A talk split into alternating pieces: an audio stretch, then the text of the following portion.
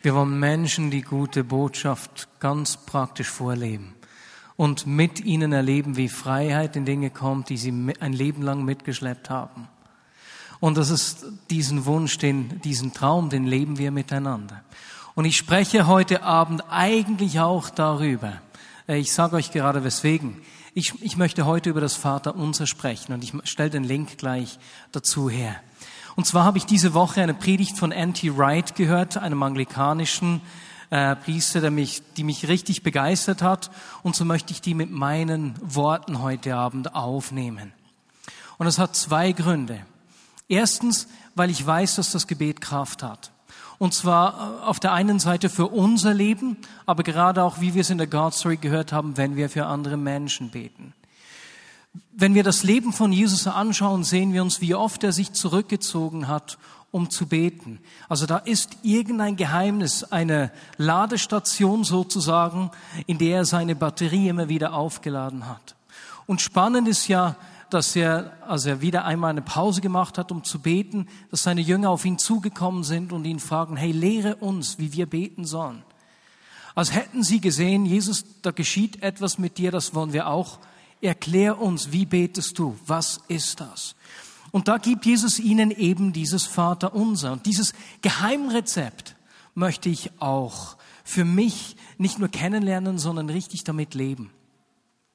Caroline und ich in unserer Beziehung, wir wollen, wir haben den Versuch unternommen, miteinander zu beten. Wir sind beide so freiheitsliebend, dass das eigentlich kaum je geklappt hat. Deswegen haben wir kurz vor Weihnachten unsere Gebetsliturgie geschrieben, damit wir jetzt miteinander am Abend eben zusammen beten können. Und das ist wirklich viel einfacher, wenn du so eine Liturgie hast. Das ist das Schöne, du kannst dann einfacher miteinander beten, zusammen als wenn du das ohne Liturgie machen würdest. Und genauso ist das Vater unser ein Gebet, das uns gegeben ist und das wir auch miteinander entdecken können. Spannend an diesem Vater unser ist, dass wenn wir das jetzt miteinander durchgehen werden, dass wir sehen, dass uns in diesem Gebet eigentlich die gute Nachricht in Fülle entgegenkommt. Und uns das das Vater unser einlädt, die gute Nachricht in aller Fülle auch zu erleben. Das finde ich unglaublich spannend und deswegen möchte ich euch bitten, euch einfach mal dieses, sagen wir, Haus des Gebets, dieses, nennen wir das Vater unser mal ein Haus. Stell dir dieses Haus vor, das wir jetzt miteinander entdecken werden. Und wir sehen das da vorne auf der Folie. Schau doch mal dieses Haus an, das ist das Vater unser. Und das werden wir jetzt im Verlauf der Predigt miteinander kennenlernen. Und weil wir das jetzt miteinander angeschaut haben, bitte ich dich, die Augen zu schließen und dir vorzustellen, was ich erzähle. Du bist eingeladen von einem großen Gastgeber, irgendeiner königlichen Würde Person. Du bist schon ein bisschen nervös und du kommst, fährst zu diesem Haus hin, es ist ein herrschaftliches Haus. Du parkierst vor dem Haus und steigst aus dem Auto aus. Vor dir ist die Eingangstür. Du gehst auf die Tür zu, aber weil du etwas nervös bist, dem Gastgeber zu begegnen, entscheidest du dich, den kleinen Pfad rechts am Haus vorbeizunehmen. Du gehst also rechts am Haus vorbei, auf der, linken, äh, auf der rechten Seite des Hauses und dort entdeckst du eine Seitentür. Und du entscheidest dich, durch diese Seitentür einzutreten, denn sie ist äh, offen, ein klein bisschen geöffnet. Du kommst dort rein und du landest irgendwie in einer Putz, in, einem, in einer Putzkammer. Da sind all die Putzsachen gelagert. Es ist nicht ungefähr, nicht was du erwartest hättest jetzt von diesem schönen Haus, aber es ist gut zu wissen, dass auch dieses herrschaftliche Haus so eine Putzkammer hat. Du gehst weiter. Du hörst Geräusche und gehst in den nächsten Raum und da ist eine Küche. Da wird gearbeitet. Es liegen Reste herum vom Gemüse, das gerade geschnitten wird. Und du weißt, ha, da wird jetzt für mich gekocht, weil ich bin ja da eingeladen. Und auch da nichts Pompöses, einfach eine Küche, in der gearbeitet wird. Gut zu wissen, dass das Haus auch eine Küche hat. Aber du gehst weiter. Es riecht schon richtig gut vom Kochen. Dir läuft das Wasser im Mund zusammen. Du gehst durch die nächste Tür und du landest im Esszimmer. Das ist schon richtig schön aufgedeckt, die Kerzen brennen. Wow, da ist für dich hergerichtet worden. Unglaublich schön. Die Neugier hat dich gepackt. Du siehst durch die Tür des Esszimmers in die Eingangshalle. Und während du dich auf diese Tür hinbewegst, wird dir auch etwas unangenehm. Oh, der Gastgeber wartet dich sicher durch die Tür und nicht durchs Esszimmer. Du beginnst dich zu fragen, was er wohl denkt. Aber als du, als du durch die Tür gehst und ihn von hinten siehst, siehst, wie er sich schön angezogen hat, da verschlägt es dir beinahe die Sprache. Er hört ein Geräusch, sehr wahrscheinlich von deinem, vom Boden unter dir, dreht sich zu dir um und freut sich unglaublich, dass du da bist. Er umarmt dich, nimmt dich mit wieder zurück ins Esszimmer. Er setzt dich rechts neben sich hin und lässt das Essen servieren. Und du verbringst einen unglaublich schönen Abend mit ihm, indem er dir von seinem Herzen erzählt, du ihm erzählst, was dir wichtig ist und ihr einfach Gemeinschaft mit diesem Gastgeber zusammen feierst. Soweit unsere Vorstellung von diesem Haus. Ihr könnt eure Augen wieder öffnen. Denn das Vaterunser ist beinahe so wie dieses Haus. Auf uns wartet eine warmherzige Begrüßung beim Eingang. Nur bei den meisten Menschen ist es so, dass sie in dieses Haus des Gebets nicht durch die Haupttür eintreten, sondern durch einen Seiteneingang. Aus Umfragen in der Schweiz weiß man, dass mindestens 64 Prozent der Schweizer regelmäßig, nein nicht regelmäßig, zumindest gelegentlich beten. Das sind 64 Prozent. Was denkst du, was ist das hauptsächliche Gebet, das Menschen in der Schweiz beten? Hilf mir, Gott in der Prüfung, in einer Entscheidung, Hilfe! So das erste Gebet, mit dem wir Menschen auch hier in der Schweiz beginnen. Und ich kenne dieses Gebet aus meinem eigenen Leben. Wenn es Situationen gibt, in der ich überfordert bin und ich nur noch eines sagen kann. Hilfe! Gott, du musst was tun. Wir begegnen diesem Gebet sogar bei den Jüngern. Als sie da am Schiff sitzen im Sturm, wissen sie nichts anderes zu sagen als, Jesus, hilf, wir gehen unter.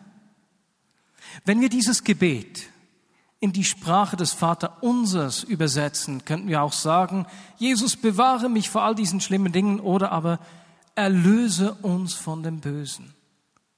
Und es ist unglaublich gut zu wissen, dass es in diesem Haus ein Zimmer hat, in dem wir um Hilfe bitten können, in dem dieses Gebet Raum hat. Manchmal, vielleicht kennst du es auch, sind wir sogar am Ort, wo wir selbst keine Worte mehr finden können, nicht mehr um Hilfe beten können. Ich habe eine Geschichte gehört, die ist in den letzten zwei Monaten geschehen. Da hat eine Frau etwas Dramatisches erlebt. Und in dieser großen Herausforderung, die sie hilflos zurückgelassen hat, das war im öffentlichen Raum, kommt eine wildfremde Person an sie ran packt sie von der Seite, hängt ein und sagt, Jesus, jetzt brauchen wir deine Hilfe. Und so gibt es in unserem Leben Situationen, an denen wir einfach nur noch um Hilfe schreien können. Und in sogar Situationen, in denen unsere Stimme uns versagt und wir darauf, darauf angewiesen sind, dass andere Menschen für uns um Hilfe schreien. Und es ist gut zu wissen, dass das ein legitimes Gebet ist, dass es in diesem Haus, dem Vater unser, Raum hat dafür, auch wenn es nicht der Haupteingang ist. Und deswegen gehen wir weiter und kommen zum nächsten Raum. Auch das zweite Gebet, das wir Menschen häufig beten, ist ein Hilfeschrei, nur etwas zugespitzter. Und zwar ein zweites häufig gesprochenes Gebet ist, warum Gott? Warum lässt du das zu? Warum geschieht das gerade mir? Und dieses Gebet oder diese Frage stellen wir oft, wenn wir überfordert sind von Situationen, wenn wir an unsere Grenzen kommen und nicht mehr weiter wissen. Und in diesen Situationen kann uns gut und gern das Gefühl überfallen, irgendwie, Gott, was willst du? Willst du mich prüfen? Was machst du hier? Und so könnten wir auch diesen Hilfeschrei anders formulieren. Führe uns nicht in Versuchung. Lass es nicht zu, dass Dinge geschehen in meinem Leben, die über meine Kräfte gehen. Und wenn wir von Versuchung sprechen, dann denkt es uns schnell mal an Sünden. Und das ist auch tatsächlich so. Wir werden versucht in Dingen, die uns zur Sünde führen. Aber das ist nur die eine Art von Prüfungen sozusagen.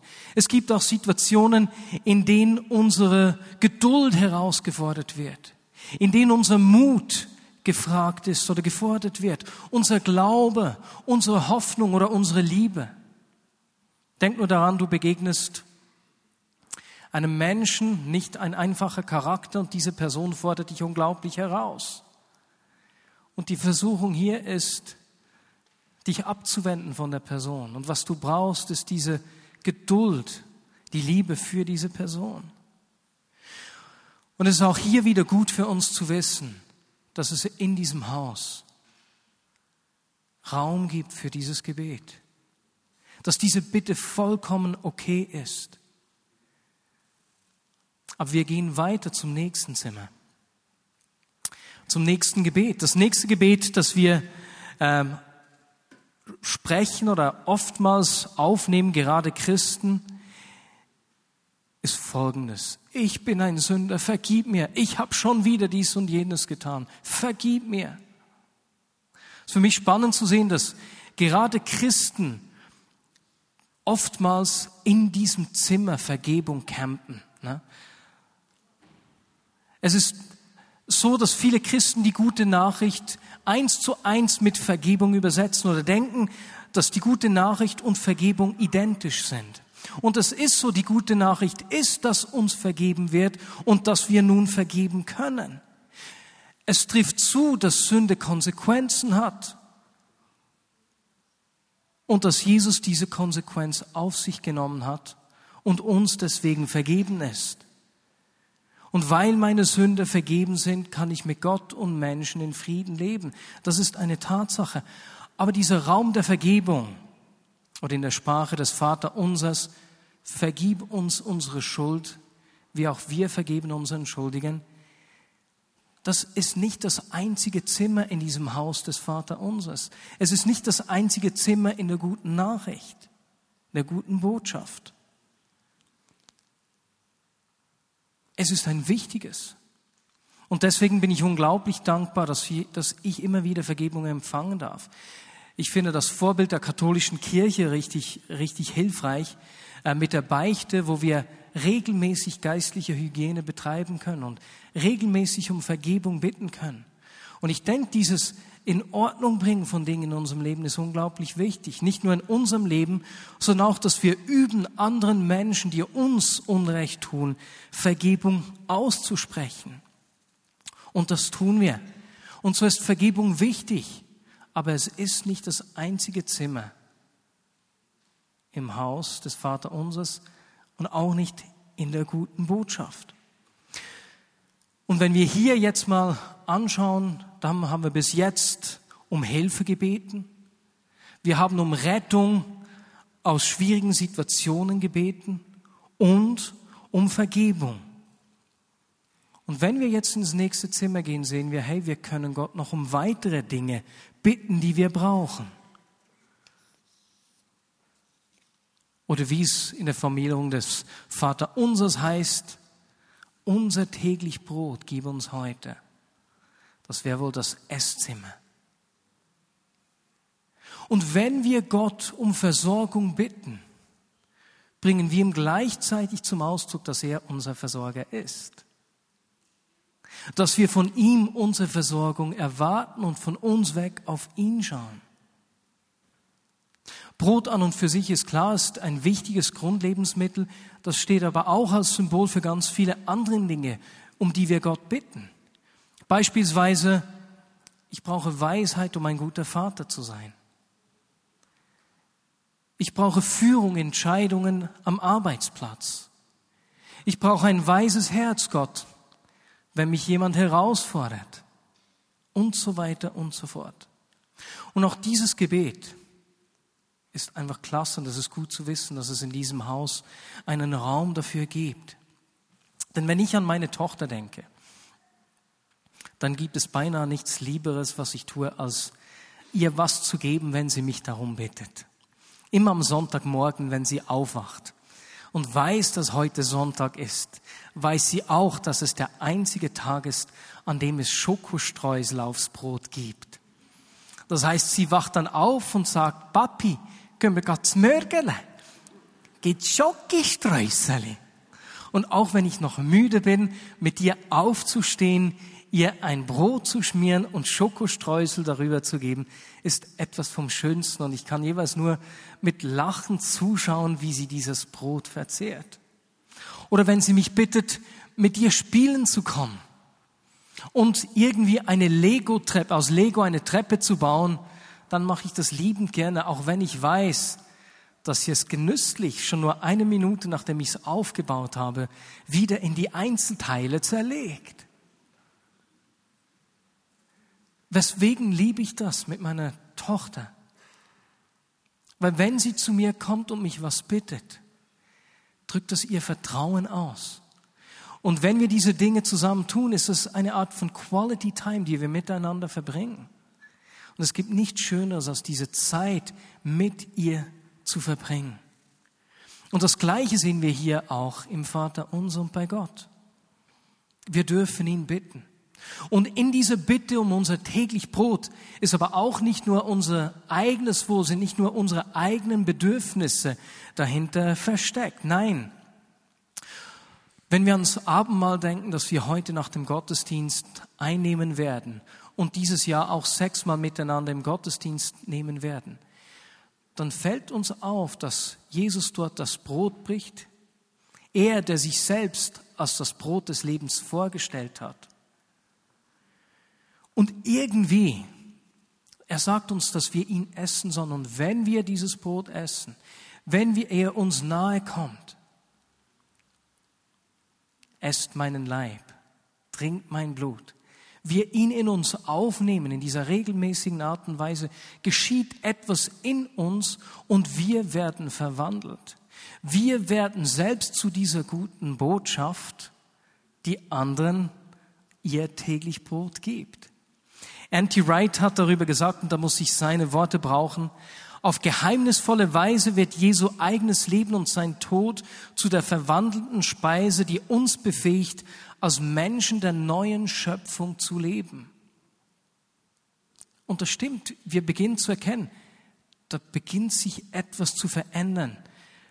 Gott verändert, erneuert seine Schöpfung und stellt uns wieder her.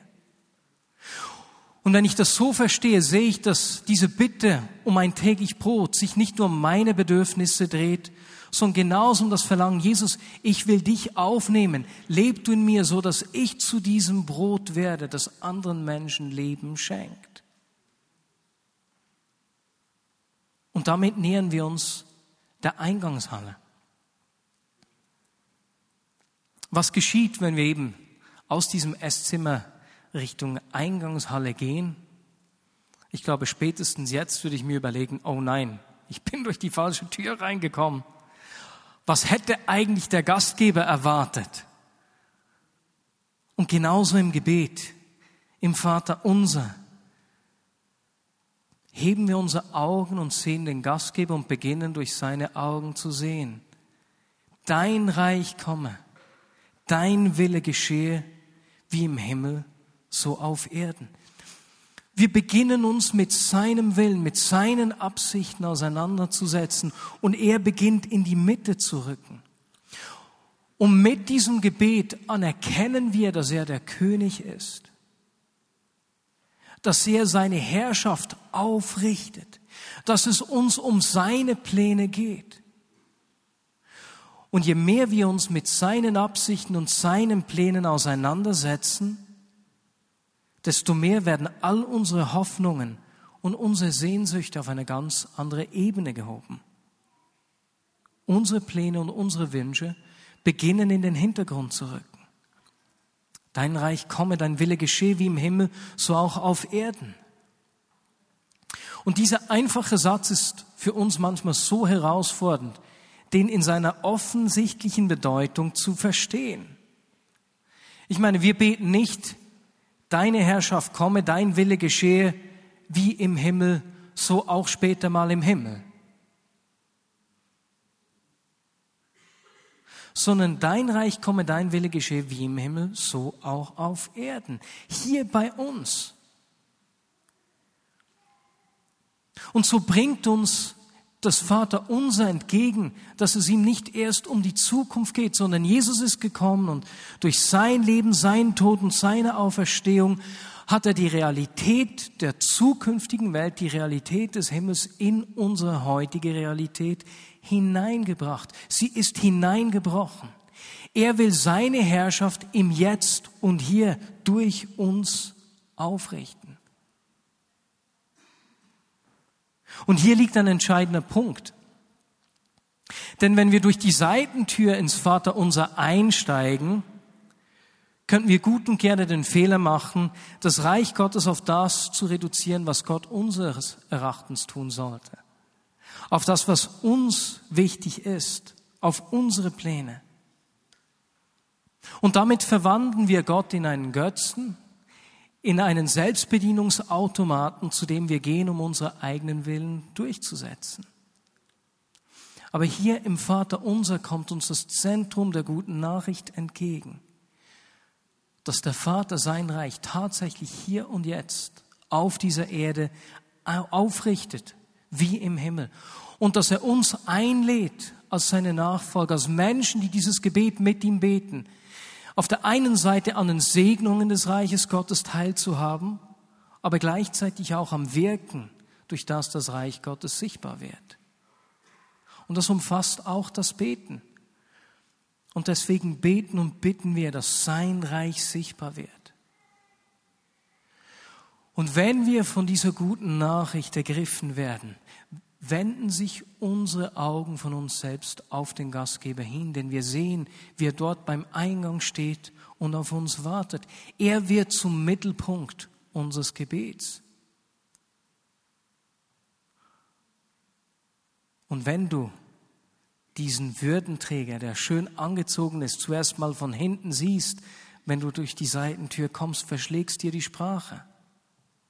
Wow, wie er sich für dich Zweck gemacht hat, angezogen hat. Was wirst du wohl sagen? Ich werde äh, die nächsten zwei Wochen weg sein, zuerst in England und danach in den USA. Und in den USA bin ich von einem Mann eingeladen, in ein schönes Restaurant essen zu gehen. Und ich bin schon jetzt nervös, weil ich nicht weiß, wie ich mich benehmen soll, wie man sich da gut verhält. So Tischmanieren und so. Und so steht hier dieser Gastgeber, der hohe Würdenträger. Und alles, wie wir reagieren können, ist mit Anbetung. Geheiligt werde dein Name. Wow, da steht Gott vor mir. Der durch und durch gut ist. Der Schöpfer des Lebens. Der gute Pläne hat. Der immer treu ist. Der sich Menschen voller Liebe und Erbarmen zuwendet und so ist dieser Anfang des Vaterunsers ein ultimativer Akt der Anbetung. Ein Akt der Anbetung, der dem ganzen Gebet seinen Ton angibt. Geheiligt werde dein Name. Wow. Und spannenderweise wendet sich dieser Vater uns zu und damit, besser gesagt, dieser Gastgeber. Und damit kommen wir zum Anfang des Gebets und gibt sich uns als Vater zu erkennen, unser Vater. Nicht einfach ein Würdenträger, bei dem wir nicht wissen, wie wir uns verhalten sollen oder dürfen, sondern unser Vater. Und wir beginnen zu erkennen ganz am Anfang des Gebets, dass wir nicht einfach als gelegentliche Gäste in dieses Haus eingeladen sind, sondern dass diese gute Nachricht unser Zuhause ist, dass das unser Daheim ist. Und er schaut uns an, nimmt uns in die Arme und dadurch, dass er uns als Vater begegnet, hebt er uns auf eine ganz andere Beziehungsebene. So wie, wie wir im Johannesevangelium lesen, allen, die ihn aufnahmen, gab er das Recht, Gottes Kinder zu heißen. Und dieser Einstieg in das Gebet setzt den Ton für den Rest. Das ist eine ganz neue Wirklichkeit für dich und für mich.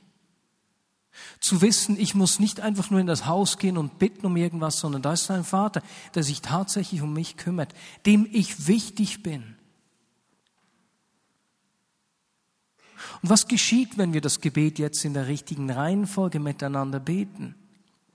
Wenn ich verstehe, dass dieser Gastgeber, der mich an der Tür empfängt, mein Vater ist, der es gut meint mit mir, dann fürchte ich mich nicht vor dem zweiten Teil, geheiligt werde dein Name. Donnern und Pauken schlagen, wie wird mir dieser Gott wohl begegnen und bin ich würdig genug? Nein. Unser Vater im Himmel legt den Boten für den zweiten Satz geheiligt werde dein Name. Und wenn wir ihn in seiner Herrlichkeit und Heiligkeit sehen, beginnen wir uns mit seinen Plänen auseinanderzusetzen, mit dem, was ihm wichtig ist. Dein Reich komme, dein Wille geschehe, wie im Himmel, so auf Erden. Und wir wissen, dass wenn uns wenn es uns um sein Reich geht, dass Jesus gesagt hat, trachtet zuerst nach dem Reich Gottes und alles andere wird euch zugetan. Und wir wissen, wenn wir die Perspektive für sein Reich gewinnen, dass er uns versorgen wird. Und wir wissen, dass diese Bitte um Versorgung nicht einfach nur ein egoistisches Gebet ist oder bleibt. Und so führt uns jeder Satz zum nächsten und macht uns die Fülle der guten Botschaft bekannt und sichtbar. Und was geschieht, wenn wir dieses Gebet miteinander beten, durchgehen, wenn uns diese Wahrheiten erfassen, ist, dass wir verwandelt werden und dass wir unterwegs zu dieser guten Botschaft werden.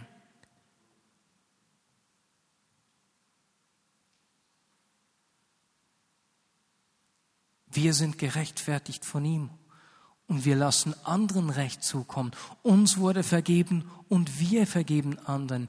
Wir erleben Heilung und Wiederherstellung und wir bringen anderen Menschen Heilung und so weiter und so fort.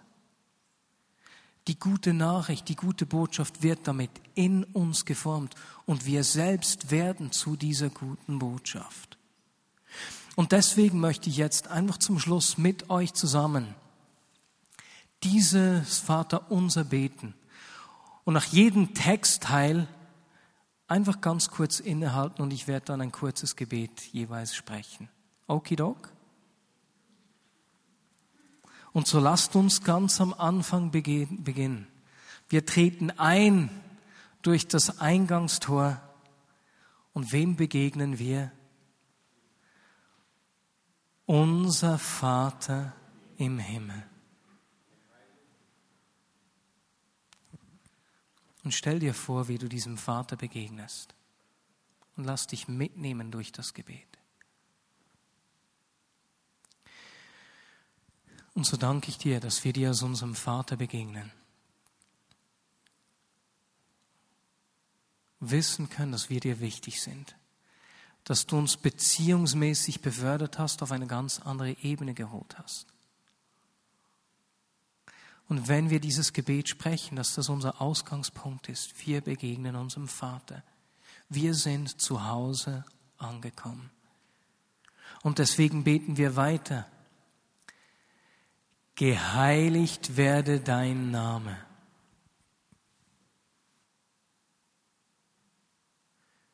Und Vater, es ist gut zu wissen, dass du auf der einen Seite unser Vater bist aber dass du in deiner ganzen Heiligkeit und Herrlichkeit vor uns stehst. Wir begegnen in diesem Gebet dir, dem heiligen Gott in seiner ganzen Herrlichkeit, dem nichts unmöglich ist. Und deswegen gehen wir weiter zum nächsten Teil. Dein Reich komme, dein Wille geschehe, wie im Himmel, so auf Erden. Und Vater, in deiner ganzen Herrlichkeit und Heiligkeit begegnen wir dir und uns interessiert es zu wissen, was deine Absichten sind. Jesus, wir wollen verstehen, was deine Pläne sind in unseren Lebenssituationen. wenn wir Menschen begegnen, wenn wir ein Auto einkaufen oder verkaufen gehen, wie wir in der God Story gehört haben, wo wir auch hinkommen. Jesus, wir wollen verstehen, was es heißt, dass du dein Reich jetzt und hier sichtbar machst. Wir wollen verstehen, was es heißt, dass dein Wille geschehen soll, wie im Himmel so auf Erden. Öffne unsere Augen für deine Absichten. Öffne unsere Augen für deine Pläne und unsere Rolle in deinen Plänen. Und so beten wir den nächsten Teil. Unser tägliches Brot gib uns heute. Und Jesus, so bitten wir dich um alles, was wir brauchen. Auf der einen Seite, wenn wir an unser Abendmahl denken, das Brot des Lebens, damit wir zur guten Nachricht werden für die Menschen um uns herum. Schenk uns Weisheit, schenk uns ein Sensorium, dass wir deine Stimme hören, sehen, was du in der Situation tust. Aber gleichzeitig bitten wir dich auch um die Dinge, die wir selbst brauchen. Du bist unser Versorger. Wir erklären damit, dass nicht wir uns selbst versorgen, auch nicht unser Arbeitgeber, sondern dass du unser Versorger bist. Und so bitte ich dich für jeden hier in diesem Raum, Jesus, Menschen, die finanziell herausgefordert sind, versorge du sie.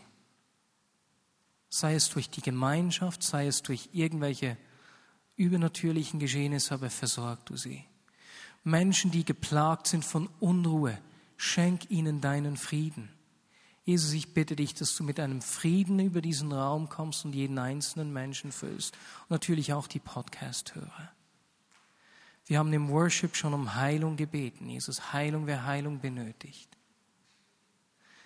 Wiederherstellung von Beziehungen, Jesus, dort, wo Beziehungen angeschlagen sind. Gib uns heute unser täglich Brot. Und so gehen wir weiter und vergib uns unsere Schuld, wie auch wir vergeben unseren Schuldigern. Und Jesus, so beten wir dich um Vergebung dort, wo wir schuldig geworden sind an dir und an anderen Menschen. Reinige du uns, erneuere du uns. Und gleichzeitig vergeben wir diesen Menschen, die uns Unrecht getan haben und befreien uns damit auch von dieser Kette. Lass Vergebung kommen. Lass uns bekannt sein als Menschen, die vergeben und Vergebung empfangen. Wir gehen weiter. Und führe uns nicht in Versuchung. Und Jesus, da bringen wir dir all die Situationen, die uns überfordern in denen wir uns die Warum-Frage stellen, weswegen Gott? Und wir sagen, in unserer Not, in unserer Überforderung begegne uns. In unserer Hilflosigkeit stell uns Menschen zur Seite, die uns tragen helfen. Und wir, die wir zur guten Botschaft geworden sind, zeige du uns, wo wir anderen Menschen in dieser Situation zur Seite stehen können, sie mittragen können. Und so beten wir zum Schluss, sondern erlöse uns von dem Bösen. Herr, hier bitten wir dich um Hilfe in jeder Situation. Danke können wir mit all unseren Anliegen und Gedanken zu dir kommen. Müssen wir dir das nicht vorenthalten und von, vor dir immer nur unser Sonnengesicht aufsetzen. Sondern danke sind wir zu Hause willkommen, so wie wir sind und wir sind bei dir zu Hause. Denn dein ist das Reich und die Kraft und die Herrlichkeit in Ewigkeit. Amen.